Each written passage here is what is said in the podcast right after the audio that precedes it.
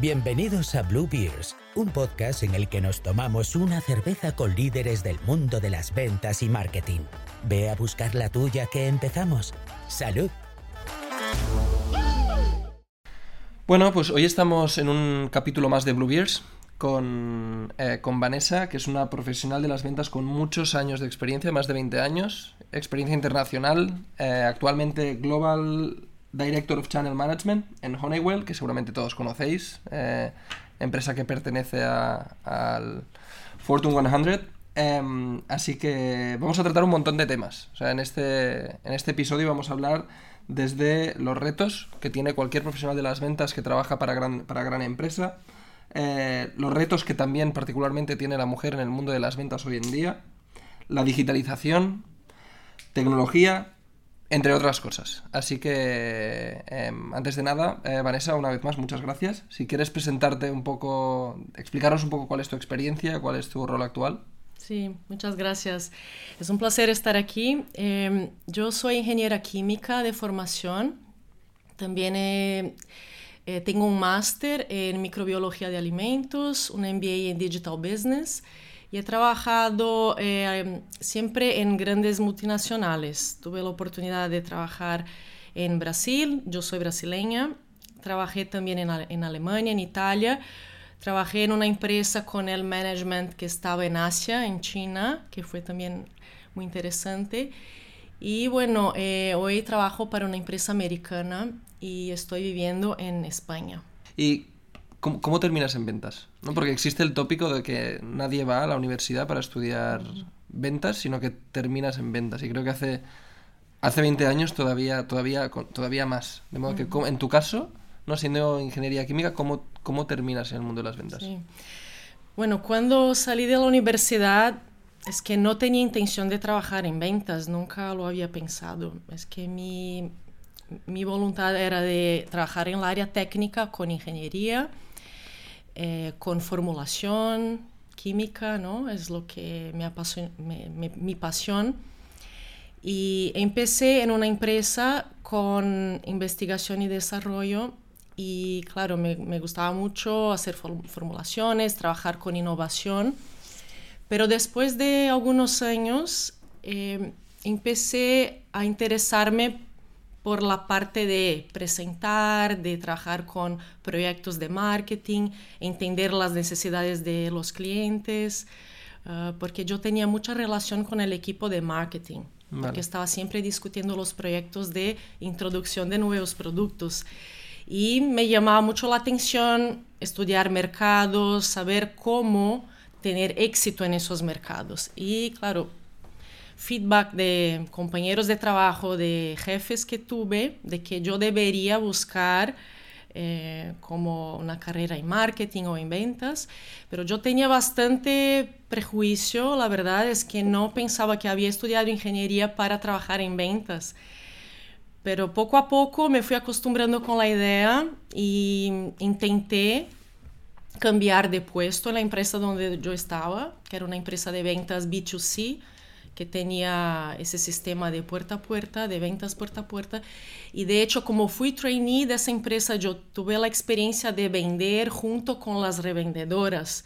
Y, claro, eso también me gustaba bastante, es muy interesante la información y, y los datos que puedes conseguir haciendo ese tipo de, de, acompañamiento. Entonces, al final no tuve oportunidad en esa empresa y busqué en otra y, y mudé de empresa. Yo fui... Que estuvo en Brasil, ¿verdad? Es, yo estaba en Brasil, estaba vale. trabajando en São Paulo y seguí trabajando en São Paulo por algunos años en esa otra empresa que eh, es de del área química uh -huh. y vende materias primas, bastante diferente de la otra que vendía cosméticos directamente a los consumidores finales.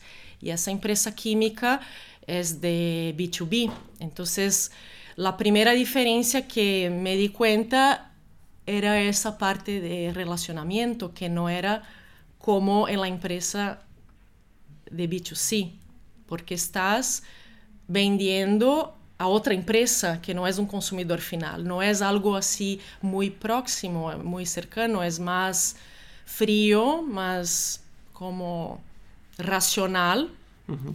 y tiene mucho mucho foco en la parte de bajos riesgos. Hay que tener como riesgos cero, hay que lograr el máximo de, las ventajas y de esa relación de compra y venta.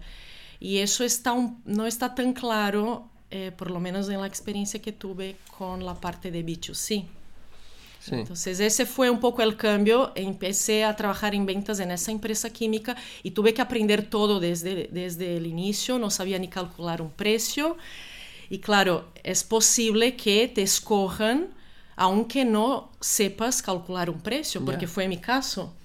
Eh, la experiencia que les interesó fue la experiencia que yo tenía del mercado cosmético y mercado farmacéutico, porque yo estaba en un proyecto en esa empresa cosmética de entrar en el mercado farmacéutico. Entonces sabía mucho de la regulamentación de, los medicamentos, de productos, de formulación y esa parte técnica, entre comillas, les interesó porque era como un valor añadido para los vendedores. Bueno, añadido incluso en algunas industrias es prácticamente lo fundamental.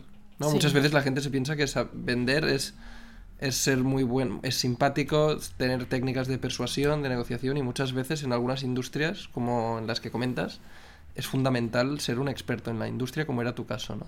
Claro. Y creo que por eso me contrataron, aunque yo necesitase entrenamiento en la parte comercial. Claro. Yo tenía un perfil que creían, bueno, tiene potencial, pero necesita aprender. Y el contenido lo tenías, ¿no? El conocimiento, las regulaciones, todo esto lo sabías, ¿no? Te faltaba la parte esta, la, parte de las técnicas comerciales. Sí. Yo creo que hablaremos de esto también. Las técnicas de ventas han cambiado un montón a lo largo de, de estos 20 años. Y para quien no lo sepa, que yo creo que no, no, habrá nadie, ¿no? Pero eh, las empresas en las que has estado, para mencionar las, pues, las últimas, ¿no? Ambas son empresas con miles de trabajadores, ¿no? Honeywell tiene más de 100.000 trabajadores. Existen muchos roles y muy distintos en empresas de este tamaño de ventas. A mí, a mí me gusta clasificar el perfil de ventas, ¿no? De, eh, simplificarlo en tres, ¿no? Está el, el que vende, o barra account management, es decir, el que está en contacto con el cliente o potencial cliente el que está al lado, digamos, el que le da soporte, training, sales operations, incluso podríamos poner ahí marketing, y el que está por encima del vendedor, que es como el manager. Tú ahora mismo estás como Global Director of Channel Management. Yo creo que habrá mucha gente que no sabe qué significa. Lo primero es, ¿en, cuál de estas tres posiciones está? A mí me da la sensación de que es un, un, rol de management, pero creo que tú nos lo dirás mejor, ¿no? ¿Qué significa Global Director of Channel Management? Channel es una palabra que se puede utilizar para muchas cosas, porque canales pueden ser canales de mm, distribución, en mi caso. Distribuidores son las empresas que revenden los productos de manera autorizada. Entonces hay una relación de partnership, una relación eh, muchas veces por contrato y depende mucho de la empresa. Voy a hablar de una manera así más general para que quede claro. Entonces, Channel, en este caso, en mi caso es distribution channel, es canal de distribución, pero channel también puede ser uh, la parte digital, cuando estás hablando de varios canales de, de ventas, un canal que es e-commerce, un canal que es marketplace, ¿no? Entonces eso puede ser channel también, son varios channel, multi-channel, ¿no? Entonces hay empresas que utilizan, eh, que tienen roles eh, de channel para ese tipo de persona que trabaja con esas relaciones. Entonces, eh, mi rol tiene eh, la responsabilidad de manejar el canal de distribución de un determinado negocio. Entonces, yo tengo eh, la responsabilidad por un programa de relacionamiento con los distribuidores que llamamos partners. Y claro, hay como incentivos para esas empresas eh, si llegan a determinados eh, objetivos, determinadas metas, targets. Entonces, eh, ese tipo de programa muchas empresas tienen con los distribuidores o con empresas que tienen algún tipo de relación con ellas para que se consigan, que se logren algunos objetivos en cambio de algunos incentivos, beneficios y cosas así. Entiendo entonces que dado tu rol, tú ya no estás vendiendo directamente. No. ¿Y lo echas de menos? Sí. ¿Sí? pero participo bastante de eh, algunas negociaciones eh, indirectamente. Vale. Entonces, de manera indirecta, yo apoyo a los vendedores en algunas situaciones que tengan dificultades para eh, llegar a un- algún objetivo. Entonces, es más como un, un consulting. Claro. Entonces eso me gusta también porque puedo utilizar mi experiencia para decirles algo, para darles alguna eh, algún tip, no, alguna como Sí, sí, sugerencia de algo. Es lo más cercano a estar vendiendo tú, ¿no? Es que yo creo que muchas veces se asocia, em, cuantos más años de experiencia tienes en ventas, más te alejas del perfil comercial, ¿no? Sí. Eh, pero después hay gente que le encantan las ventas, que creo que es un poco tu caso, ¿no? Y hay gente que le gusta vender. De modo que por, por más años que pasen, igual no te lo puedes permitir, ¿no? Porque tienes que llevar un, e- un equipo que es bastante grande, Claro. pero, pero hay, las ganas de, de estar ante el cliente no se pierden, ¿no? Claro, no. No, y, y yo muchas veces les pido a los eh, gerentes de ventas que me inviten a sus reuniones con los distribuidores, porque eh, me gusta tener esa relación, entender las necesidades y negociar. Ya. Entonces eso me gusta mucho. Y entonces algunas veces yo participo de reuniones con ellos, no solo por implementación del programa, ¿no? de las reglas del programa, que es mi rol, pero también para darles soporte Claro. con alguna cosa que, que les pueda ayudar. Y una pregunta, ¿qué retos tienes? Ah, Una de las características, eh, un patrón que se repite en tu carrera es que siempre has trabajado por- con- para empresas muy grandes y muy reconocidas en cada una de las industrias o prácticamente internacionalmente, ¿no? En- independientemente de la industria. Em, lo primero que a mucha gente piensa es qué fácil, ¿no? Vender para, para un monstruo como, como Honeywell o como Suzano o como Solvay, ¿no? Son empresas muy grandes. Y yo, a mí me gustaría preguntarte, ¿no? ¿Qué retos tiene un vendedor en una empresa que conoce todo el mundo? Porque muchas veces el reto que tiene un vendedor es, es que tu empresa no la conoce nadie. Claro. Entonces, en- no es tu caso, no- o no es el caso del, del equipo comercial que tú, que tú llevas. ¿Qué retos tienen ellos? ¿no? Porque seguro que no es de no sé ni quién sois. Eso seguro que no. Entonces, ¿qué retos te, tiene un comercial en, la- en una de las empresas con las que has trabajado? Sí, una persona que maneja a los clientes directamente tiene retos internos de la empresa Claro. y externos. Sí, No sé cuáles son los, Ya. los más difíciles porque muchas veces eh, retos internos son las metas, que a veces son muy duras.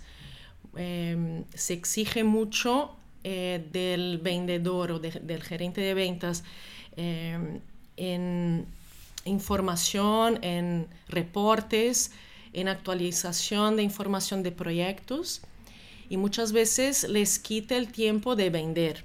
Entonces ese es un reto muy importante.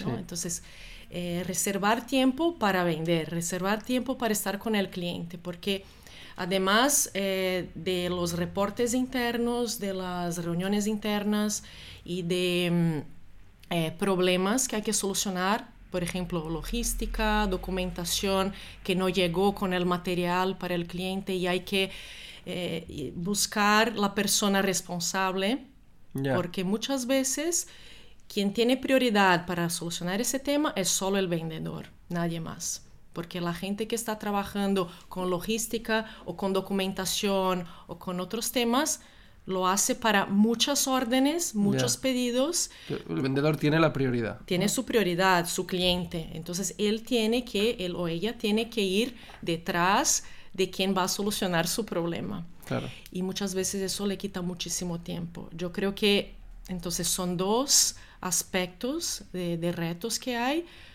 Uno es interno, que es, que es el tiempo que se tiene que utilizar para solucionar los problemas o para hacer reportes y también para llegar a lo- las metas. Y el otro es, claro, con clientes, cuando hay un escenario muy complicado, que, que la demanda está muy baja y cómo hacemos para vender, el cliente quiere comprar más barato y, y mi producto es más caro, cómo hago para vender el valor que tiene mi producto, si mi servicio quizá no está tan bueno. Entonces, ese tipo de desafío, de reto que, Ya. que sí que hay.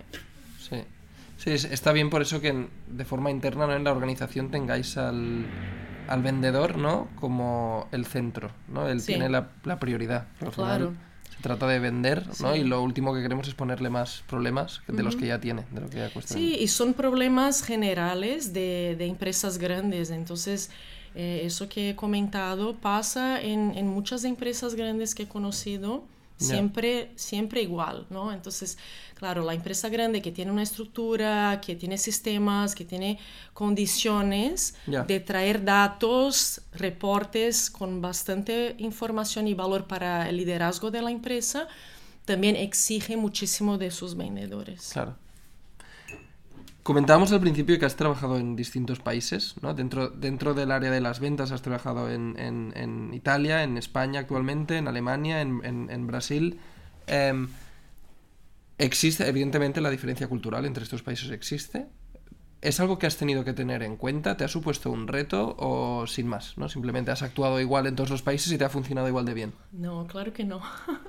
Yo lo imaginaba. Es que no, es que nunca es fácil y claro que la primera vez que mm, me mudé de país, que fue a Alemania, desde Brasil, desde Brasil, yo tenía una expectativa de que todo iba a salir súper bien. Entonces eso fue mi... ¿Era en la misma industria? ¿Era misma empresa? La misma empresa. Misma empresa, misma industria, distinto país. Sí. Y tenía ya contacto con muchos de los compañeros que iban a compartir eh, el mismo despacho, la oficina. Entonces yo tenía una expectativa así de que todo iba a salir súper bien, que estaba muy tranquilo, pero al final no.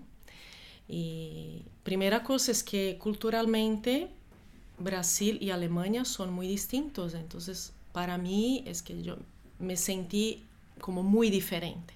Pero, perdón, ¿te refieres a al nivel personal para adaptarte con los compañeros o que a la hora de vender? Es decir, la primera pregunta es, ¿era el mismo rol en Alemania? No. Vale, era un rol distinto, pero seguías vendiendo, ¿no? Eh, yo fui a Alemania para trabajar con Product Management, entonces yo era gerente de producto, tenía total contacto con la gente de ventas porque tenía que lanzar un producto y tener un equipo de ventas para implementar ese lanzamiento. Vale. Entonces es un proyecto que involucraba a toda la gente de ventas de todas las regiones porque era un rol global. Vale. Era para lanzar un producto para la industria farmacéutica. Y mi dificultad fue más personal, cultural. Vale.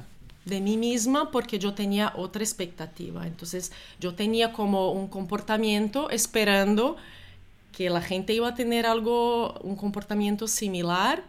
Y no y no. Entonces, ese tipo de, de, dificultad es que a veces no esperas. Entonces, en mi caso, no esperaba. Y, tuve que poco a poco ir entendiendo cómo funcionaban, cómo, eh, si yo debería como tener una actitud diferente. Ah, y claro, no, no me gusta generalizar. Yo tengo amigos, amigos de, de esa época de Alemania, entonces hice muchos amigos y también enemigos, porque a veces no puedes evitar, es que no, no que yo eh, haya buscado esa situación, pero hay gente que no, que no quiere ser simpática contigo o no o tiene rabia de ti por algo que no entiendes y ya. entonces eso puede pasar. Entonces eso pasó en algunos casos y yo creo que aprendí muchísimo. Entonces te digo que fue la experiencia en la cual tuve más aprendizajes en mi vida por el tema cultural y por la diferencia eh, de cultura con la mía. pero eso no significa que ha sido malo, ha sido muy positivo para mí, muy positivo. Una, una de las cosas que a medida que vamos hablando y vas contando tu experiencia me doy cuenta es que varios de los retos que te has ido encontrando han sido a veces más, eh, seguramente por, por, el cambio de país, por el tipo de empresa, más internos que externos, ¿no? Es decir, de adaptación en una empresa, adaptación en un país, em, roles que son muy, muy distintos, ¿no? Creo que esto es algo común en empresa de las dimensiones de, las empresas en las que has estado. Sí, seguro. Y claro, em, yo creo que em, poco a poco si tienes la oportunidad de vivir en otro país o que sea otra ciudad diferente de donde vives, te vas abriendo la mente para cosas diferentes. Eso es muy importante. Y para ellos también. Entonces, yo tuve mi lado, mi, como mis dificultades y y mi experiencia, ellos tuvieron la suya, porque yo era la única extranjera Ya. en un equipo de alemanes. Pero al final, claro, como yo tenía ese contacto global con la gente de otras regiones y lo hacía remotamente, eso hace muchos años ya hacíamos así por, por llamadas, no hacíamos mucho vi- videollamadas, pero ha- hacíamos llamadas y ya funcionaba súper bien, teníamos restricciones de viajes, no pude viajar para lanzar el producto en las otras regiones y lo hice todo, casi todo remoto. Ya. Tuvimos una reunión en Alemania con todo el equipo. Entonces yo creo que muchos aprendizajes y la gente que convivía conmigo también aprendió eh, a reducir sus prejuicios, eh, su manera de, de ver una, una brasileña mujer trabajando en un puesto típicamente donde solo había hombres también. Entonces varias cosas yo creo. Sí. Ese iba a ser otro tema que te iba a preguntar, ¿no? Que es un tema que puede ser polémico, que es eh, la mujer en el mundo de las ventas. Que lo primero para mí es por qué es un tema en sí mismo, ¿no? ¿Por qué existe esto de... ¿Por qué esta, eh, ¿no? esta particularización de la mujer en el mundo de las ventas? ¿Es algo que es un reto que a ti te has, en- te has encontrado? ¿Cómo lo has vivido tú? ¿no? Has- Sí. porque con los años esto ha, ha cambiado, esperemos que para bien, pero ¿te ha supuesto un reto el hecho de ser mujer en el mundo de las Sí, ventas? Sí, un reto muy grande. Yo creo que está bien si pensamos que, eh, para entender bien, creo que es importante tener en cuenta que cualquier mujer que trabaje tiene retos. Porque todavía tenemos una sociedad que, que tiene un- una característica estructural ¿no? De no aceptar 100% que mujeres tengan las mismas funciones que los hombres. Eso está muy inconsciente, no creo que, que, sea consciente para todos. Entonces, a mí misma, yo creo que tardó para que me diese cuenta de que eso pasaba de verdad, de que no era algo de ah, que la gente se queja, porque cuando yo estaba en la universidad, cuando la gente hablaba de eso, mujeres en ingeniería, no sé qué, yo pensaba, no, pero eso es una tontería, estamos aquí, tenemos casi la mitad de la clase de mujeres, yo tuve así esa... Pensabas ese que no te afectaría, ¿no? Claro, entonces yo pensaba que no. Pero, claro, poco a poco es que la vida te muestra que no es así, que estás muy optimista, la verdad. Entonces, en el trabajo, con los jefes que tuve, con la gente con, con las cuales conviví, es que ¿Y cómo- confirmé. ¿Y cómo lo, cómo lo notas? ¿no? Porque es verdad que yo creo que hay mucha gente que tiene esta sensación de que el Sí. problema le queda lejos, ¿no? De Claro. que esto no va conmigo, de que esto es algo que la gente Sí. dice, pero en tu caso no es así, ¿no? En tu No. caso tú lo viviste. No, yo creo que en primer lugar hay que acercarse de otras personas que sienten lo mismo, ¿no? Vale. Para que veas que es verdad. Claro. Entonces, cuando empecé a hablar con otras mujeres de ese tema, es que me di cuenta que era real. ¿no? Entonces, cuando hablamos nosotras, ¿por qué nos callan o por qué intentan hacer el eh, mansplaining, ¿no? Y por qué nos creen menos que a los hombres que tienen la misma posición. Es que es algo muy así difícil de comprobar, ya, claro, ya. porque la gente puede decir, no, pero no es así, es porque tú has dicho Claro. una cosa que no estaba bien. Pero si ves es- esa repetición y Sí, no es, no es casualidad. no es casualidad. Ya. Y compartes eso con otras mujeres, te vas dando cuenta que sí que es real. Entonces yo creo que para mí fue así. Tardó bastante tiempo para que me diese cuenta de que era algo que existía y que yo debería, era más fácil si yo lo, lo aceptase. Eh, Bueno, y si, pero lo aceptabas e intentabas hacer algo al respecto. Sí, ¿sabes por qué? Porque si no lo aceptase, yo pensaba que era siempre por mi culpa. Ya, claro. que no era capaz. Entonces viene el problema de, del, de tu, em, ¿cómo se dice? De, de tu, Sentimiento de... Bueno, como que el problema fuera tuyo, te claro, entonces de tu autoestima. De autoestima, vale. Entonces creo que la, esa síndrome del impostor, todo eso, ¿no? Ya. Esto viene, viene arriba porque tú piensas que te están tratando de esa manera porque tú no eres capaz, porque no has hecho una buena entrega o porque no has convencido, no, no, has, no has influido y todo eso, ¿no? Y se exige siempre mucho más. Si, si empiezas a, a ver la, el, el grado de exigencia, se exige más de las mujeres en general para que tengan promoción, para que cambien de puesto y esas cosas. Entonces yo creo que, que cuando aceptamos es mejor porque sabemos que el problema no es con nuestra capacidad. ¿Y es posible que en las ventas este problema existe todavía más? ¿no? estamos de acuerdo que existen en distintas industrias, en distintas áreas, pero es posible que en el mundo de las ventas em, todavía no con, em, tenga un peso todavía más grande este sí yo creo que sí porque es una carrera típicamente de hombres, ¿no? Entonces por eso, no por otra razón. Es que creo que todas las carreras que tienen más eh, hombres que mujeres, así tradicionalmente, tienen más eh, ese tipo de resistencia a las mujeres.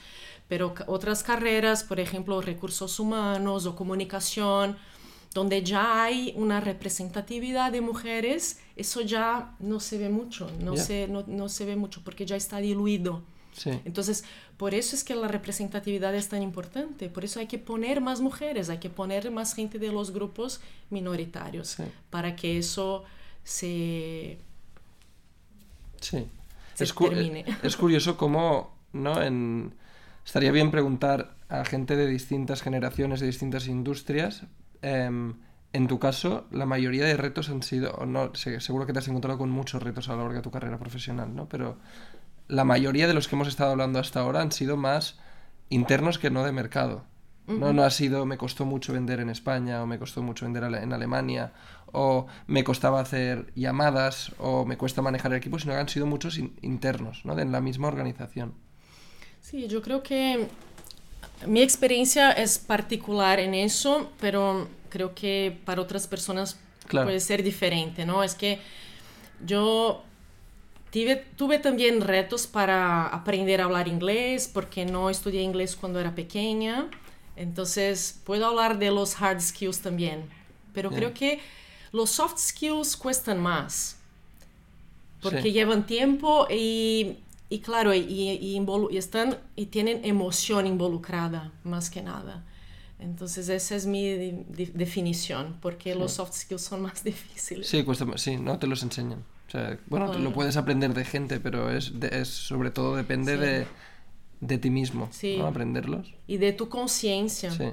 Entonces tú tienes que tener conciencia de que, bueno, tengo que cambiar esto, tengo que cambiar el otro no importa si te dan feedback de una cosa, pero si no lo crees, no lo vas a cambiar. Pero aprender inglés es algo que todos saben que es importante. Entonces, claro, va a costar, pero ya lo haces.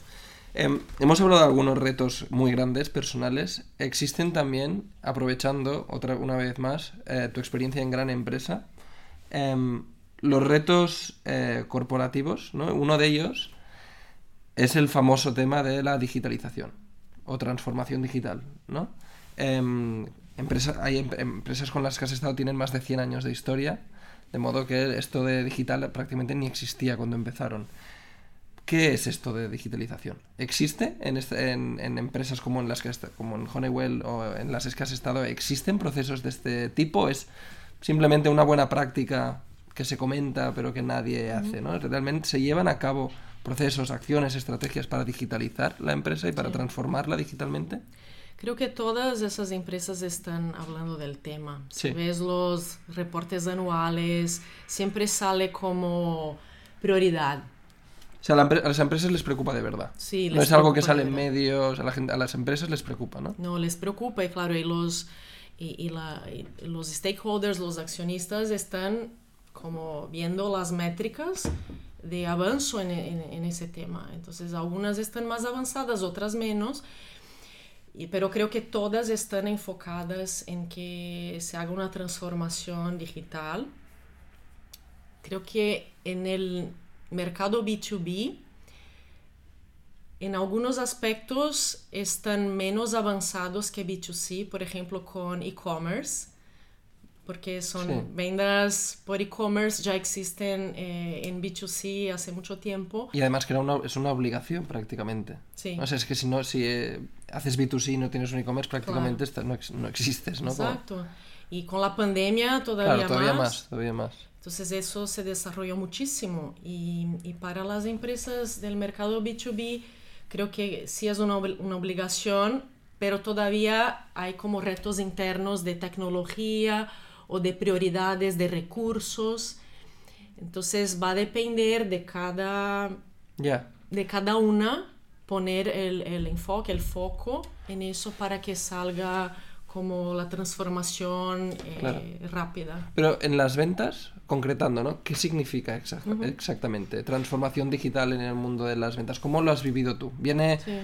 una persona y te dice hay que poner esta herramienta y hay que ser digitales? ¿Es algo que surge, ¿no? En tu caso, co- como rol de management, ¿es algo que surge por inquietud? O, o- o sea, a mí me gustaría entender cómo sucede este proceso. ¿Se impone? Em, ¿Surge de cada trabajador? Em, ¿no? En el mundo de las ventas, en tu caso, por ejemplo, ¿cómo lo has vivido? No, yo he vivido eh, esa transformación de una manera top-down, como se dice. Entonces viene de, del liderazgo, del management, porque es una meta de la empresa. Es una meta. Sí. Es un objetivo más. Un ¿no? Igual que hay objetivo. objetivos de facturación, Sí. también hay objetivos de... Viene de la estrategia de la empresa. Pero claro, como siempre, hay que enseñar las ventajas Claro. de hacer eso, ¿no? Para vender eh, el- la inversión, ¿no? Claro. Para vender el proyecto. Si no, la gente no, le- no lo hace, no le motiva. no eh. lo hace o, o no invierte lo Claro. que hay que invertir. Entonces, claro, todas esas empresas grandes tienen que invertir en un proyecto de eh, digitalización. Entonces hay que tener como las métricas de que eso se va a, a te- eso se va a revertir, ¿no?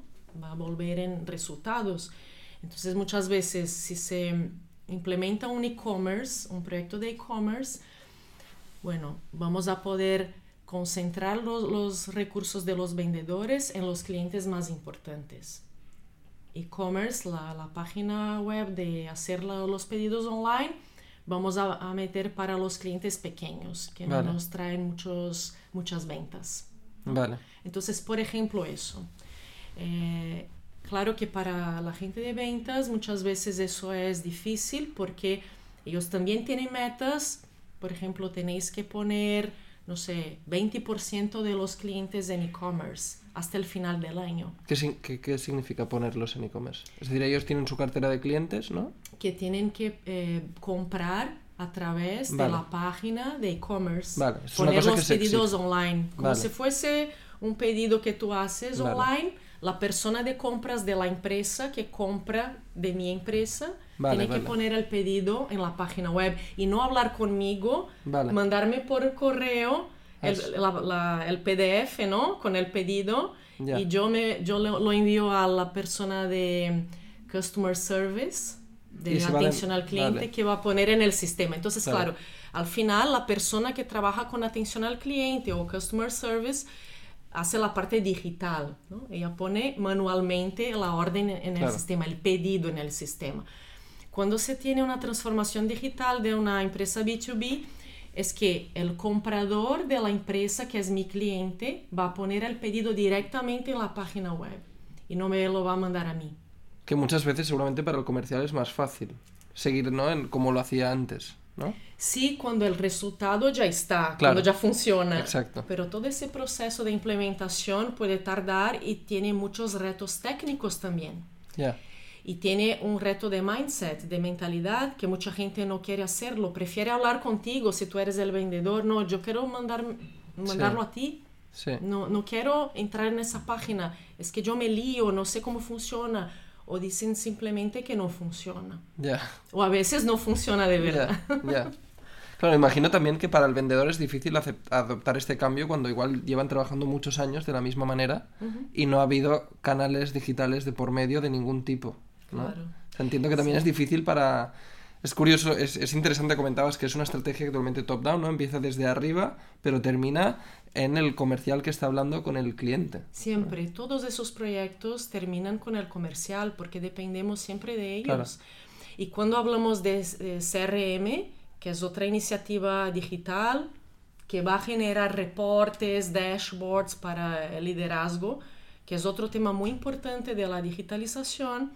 También dependemos de los comerciales para poner los datos, para actualizar los reportes de visitas, para actualizar los proyectos que tienen con los clientes y todo eso. Eso va a generar datos. Esto a, menudo eso creo que es un pain, un problema muy común, el tener un super CRM, ¿no? Súper bien montado, pero al final dependes de que el usuario, ¿no? En este caso, en el mundo de las ventas, el comercial, lo tenga actualizado, ponga los datos.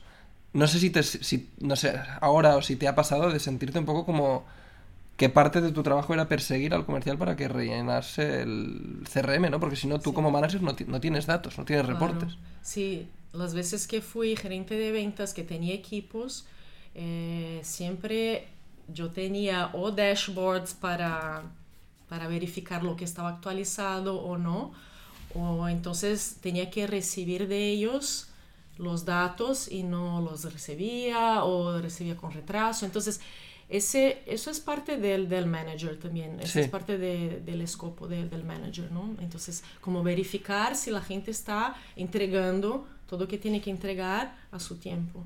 sí, eh, yo entiendo que es difícil también a veces porque la como comercial te puedes sentir que esto está ralentizando tu trabajo, ¿no? Te puedes sentir como, bueno, yo vendo y después lo otro es secundario. Y en realidad, claro, para ti como manager es, es fundamental poder ver estas cosas, pero el vendedor igual siente que es bueno que a él no le, no, le ayuda, que yo creo que ese es el problema y conectado con lo que decías, ¿no? que es importante transmitir el por qué. No, no te estoy pidiendo datos porque sí, te estoy pidiendo datos porque realmente no hay que explicarlo bien, no solo imponerlo. Ahí creo que entramos en una parte que es interesante, que es el estilo de liderazgo. Mm.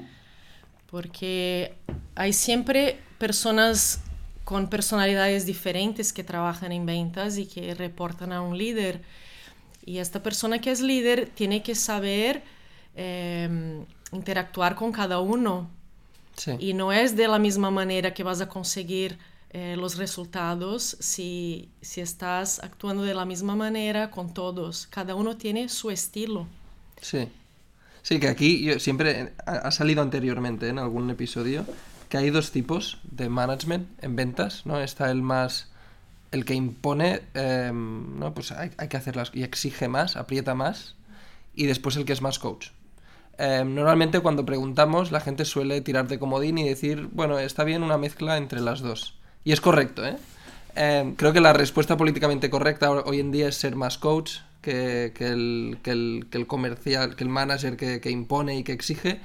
No sé en tu caso qué piensas. No sé si crees que es necesario cierto nivel de, de presión, exigencia, si con un buen coaching es suficiente, si hace falta un poco de, las dos cosas. No sé tú qué, cómo, cómo, cómo, lo ves y cuál crees que es el mejor tipo de liderazgo en ventas. Eh, yo vuelvo a mi punto anterior porque lo que ha funcionado para mí es liderar cada persona de una manera diferente. Eso no quiere decir aplicar reglas diferentes. Eso quiere decir que voy a hablar contigo de una manera que sé que funciona contigo y voy a, hablar con la otra persona de la manera que sé que funciona con ella. Es como conocer a un hijo, ¿no? Entonces, con mi hijo, yo sé que de una manera va a funcionar, con otra no. Es conocer la personalidad de cada uno. Y eso no es diferente de tener intimidad, no es eso. es como escuchar entonces, eh, escuchar bien, prestando atención, porque cada uno tiene su valor y sus puntos para compartir contigo. Entonces, a partir de ahí, tú vas a crear una relación de confianza para poder exigir. Porque no es simplemente exigir de todos siempre de la misma manera, solo imponiendo cosas. Porque, primero, porque no es agradable, segundo, porque no va a funcionar. Claro, aquí lo que pasa es, está esta, ese, ese debate también de cuál es la relación perfecta ¿no? entre, entre manager y, equipo. Eso que tú comentas, yo estoy totalmente de acuerdo. Lo que pasa es que a partir de según qué número es imposible. ¿no? Si tú tienes un equipo de 25 personas, seguramente resultará muy complicado que tú conozcas exactamente cuál es la preocupación de cada uno, cuál es el valor de cada uno.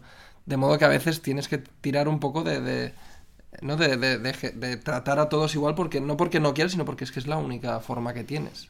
Yo ya tuve equipos de 20 personas, 22, creo que fue el máximo de directos que Sí. reportaban a mí. Eh, es difícil, pero sí se puede hacer. Yo creo que no hace falta hablar con todos todas las semanas. No, ya. Que tengas como una conversación fija una vez al mes con cada uno, pero bien hecha.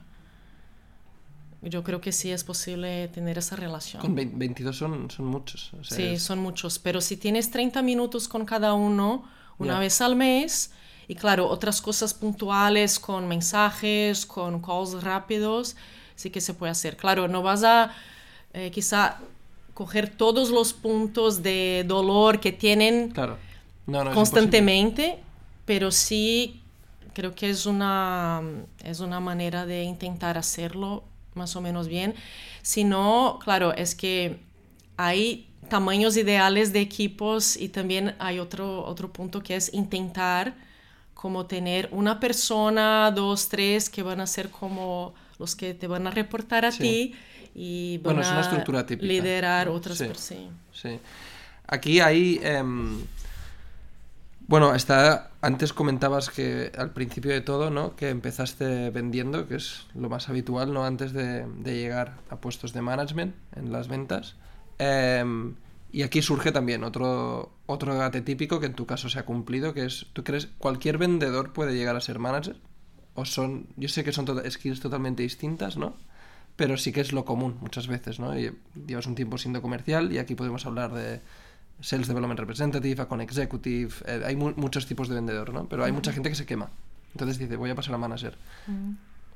Lo, pri- lo primero que te preguntaría es, ¿crees que puede serlo todo el mundo? Y la segunda es, ¿qué te ha servido a ti? ¿no? ¿Qué es lo que te ha servido a ti para pasar de ser tú quien está vendiendo a llevar un equipo de ventas, que es lo que al final mucha gente quiere? Yo creo que ni todos los vendedores quieren ser managers, Que no quieren, ¿no? ni todos quieren.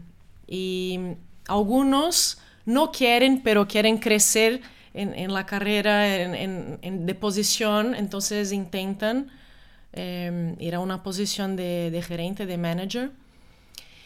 Y claro, eso depende de perfil, de cada perfil. Y por eso creo que ni todos los, los buen vendedores van a ser buen managers. Porque para ser un buen manager no hace falta solo conocer de ventas, hace falta también tener eh, esa habilidad, esa capacidad de, de, ser, de organizar el negocio, de tener todos los eh, resultados a mano cuando hace falta, eh, reportar a su Claro. dirección. Y yo creo que es un tema muy importante eso de, de tener un mínimo de organización, de ser una persona ordenada, organizada y saber hacer los follow-ups, ¿no? Hacer siempre acompañamiento de las actividades, tener eso eh, muy bien controlado. Y al revés, es decir, ¿crees que es necesario em, para ser un buen manager en ventas haber sido previamente vendedor, comercial? Yo creo que no es que es necesario, es que ayuda mucho. Ayuda mucho. Claro, a entender con qué retos se está enfrentando. Sí. Sí. Sí, existen buen, buenos managers que son que, que no han trabajado con ventas, pero han trabajado en marketing de los productos que se venden, entonces conocen muchísimo el mercado y son abiertos a escuchar. Yo creo que ese es un punto muy importante. Entonces, más importante que haber tenido experiencia en ventas es ser abierto Sí. para escuchar los retos que tienen los vendedores, porque si tú no conoces, porque no has vivido ese tema, tienes que aprender con las otras experiencias de los demás. Sí.